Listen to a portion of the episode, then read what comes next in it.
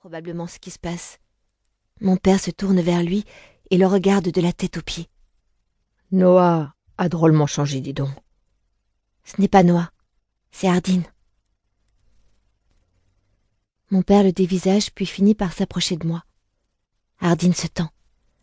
Quand il est tout près, son odeur me prend à la gorge.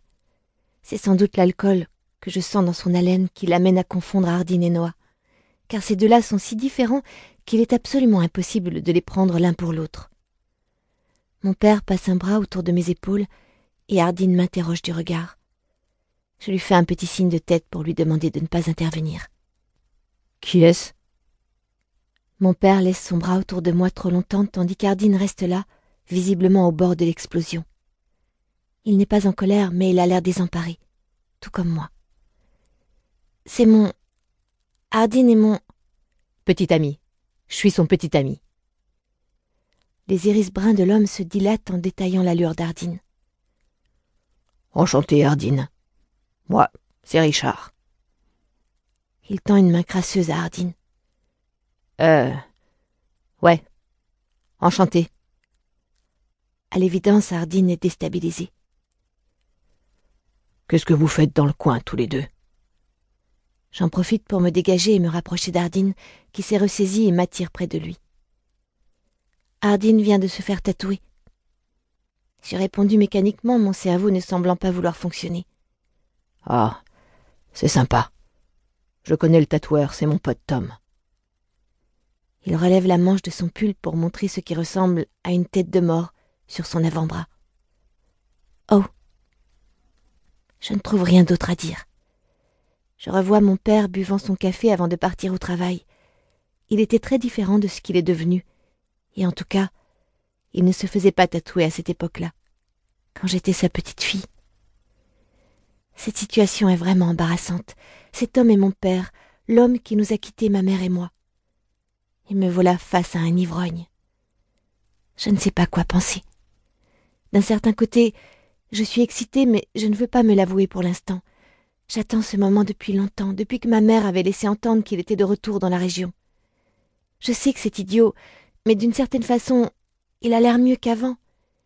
Il est peut-être ivre et SDF, mais il m'a manqué plus que je ne le croyais. Qui suis-je pour juger cet homme alors que je ne connais rien de lui? Quand je regarde autour de nous, ça me fait bizarre de voir que la vie continue comme si de rien n'était. J'aurais juré que le temps s'était arrêté au moment où mon père est arrivé en titubant face à nous. Le regard méfiant d'Ardine est rivé sur lui. Il ne le lâche pas une seconde, comme si c'était un dangereux prédateur. Où habites-tu? Je n'ai pas vraiment de maison en ce moment. Oh.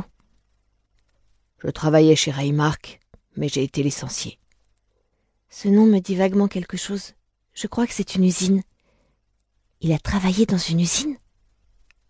Qu'est-ce que tu deviens? Ça fait quoi? Cinq ans? Je sens Hardine se raidir à côté de moi. Neuf, en fait. Neuf ans. Je suis désolé, Tessie. Mon cœur se serre quand j'entends ce diminutif prononcé d'une voix pâteuse. Il appartient à des jours meilleurs, à l'époque où il me portait sur ses épaules pour courir dans notre petit jardin. Avant qu'il ne parte. Je ne sais pas quoi faire. J'ai envie de pleurer parce qu'il y a si longtemps que je ne l'ai pas vu. J'ai envie de rire devant l'ironie de la situation et j'ai envie de l'engueuler de m'avoir abandonné. Ça me perturbe énormément de le voir comme ça. Je me souviens d'un alcoolo hargneux, pas d'un poivreau souriant qui exhibe ses tatouages et qui serre la main de mon petit ami. Il est peut-être devenu plus gentil. Hardine ne quitte pas mon père des yeux. Bon, on y va Je suis sincèrement désolé. Tout n'était pas de ma faute. Ta mère. Tu sais comment elle est. Il se défend en agitant les mains devant lui. S'il te plaît, Teresa. Laisse-moi une chance.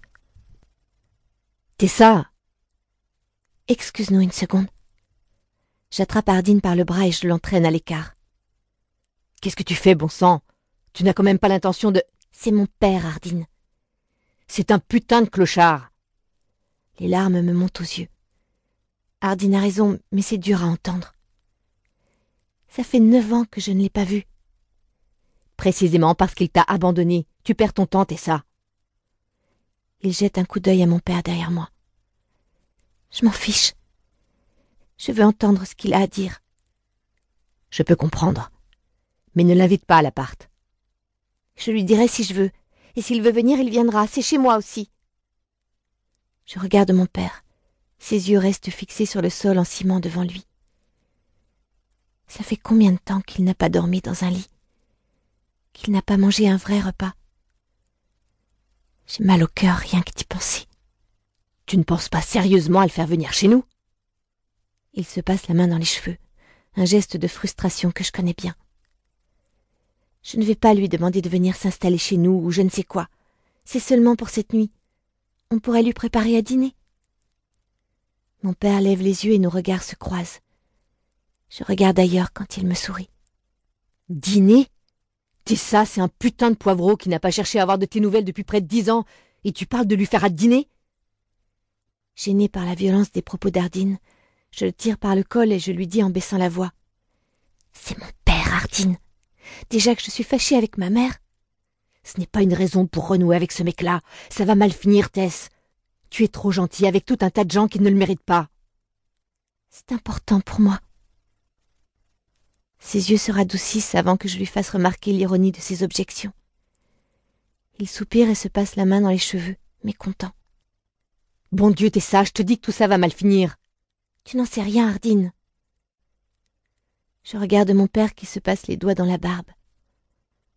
Hardine a peut-être raison, mais je me dois d'essayer de comprendre cet homme, ou du moins d'écouter ce qu'il a à dire. Tu veux venir dîner chez nous? Vraiment? L'espoir se lit sur son visage. Oui? D'accord. Ouais, ça marche. Il sourit et l'espace d'un instant l'homme que j'ai connu réapparaît, l'homme d'avant la boisson. Hardin ne dit pas un mot alors que nous nous dirigeons vers la voiture. Je sais qu'il m'en veut, et je le comprends. Mais je sais aussi que son propre père a changé, dans le bon sens. Il dirige notre fac, bon sang. Est-ce si idiot d'espérer qu'un changement comparable puisse se produire chez le mien? Quand nous approchons de la voiture, celui-ci demande. Waouh C'est à toi C'est une caprice, c'est ça Fin des années soixante-dix Ouais, Hardin s'installe sur le siège conducteur. Le son de la radio est au minimum, et dès qu'Hardin met le moteur en marche, nous nous penchons tous les deux en même temps pour tourner le bouton, dans l'espoir que la musique allégera un peu l'atmosphère. Pendant tout le trajet, je me demande ce que ma mère penserait de tout ça. Cette simple idée me fait frissonner, et j'essaie plutôt de penser à mon départ imminent pour Seattle. Non, c'est encore pire. Je ne sais pas comment le dire à Hardin. Je ferme les yeux et j'appuie la tête contre la vitre. La chaleur de sa main sur la mienne m'aide à me détendre. Waouh C'est là que vous habitez Mon père reste bouche bée quand nous nous garons devant notre résidence. Hardin me lance un regard en coin du genre C'est parti. Oui, nous avons emménagé il y a quelques mois. Dans l'ascenseur, le regard protecteur d'Ardine me réchauffe les joues et je lui fais un petit sourire en espérant l'adoucir. Ça semble marcher, mais l'idée de me retrouver chez nous avec cet inconnu me paraît tellement bizarre que je commence à regretter de l'avoir invité. Trop tard maintenant. Hardin ouvre la porte et fonce tout droit dans la chambre, sans un mot. Excuse-moi une minute. Je laisse mon père tout seul dans l'entrée. Est-ce que je peux utiliser les toilettes? Bien sûr, c'est juste au fond du couloir. Sans le regarder, je désigne la porte de la salle de bain et je vais retrouver Hardin dans la chambre. Assis sur le lit, il enlève ses boots. Il me fait signe de fermer la porte. Je vais vers lui. Tu m'en veux? Oui, plutôt. Je prends son visage entre mes mains et je caresse ses joues de mes pouces. Il n'y a pas de raison. Il ferme les yeux pour apprécier ma caresse délicate et il passe les bras autour de ma taille. Il va te faire du mal. J'essaie simplement de l'en empêcher.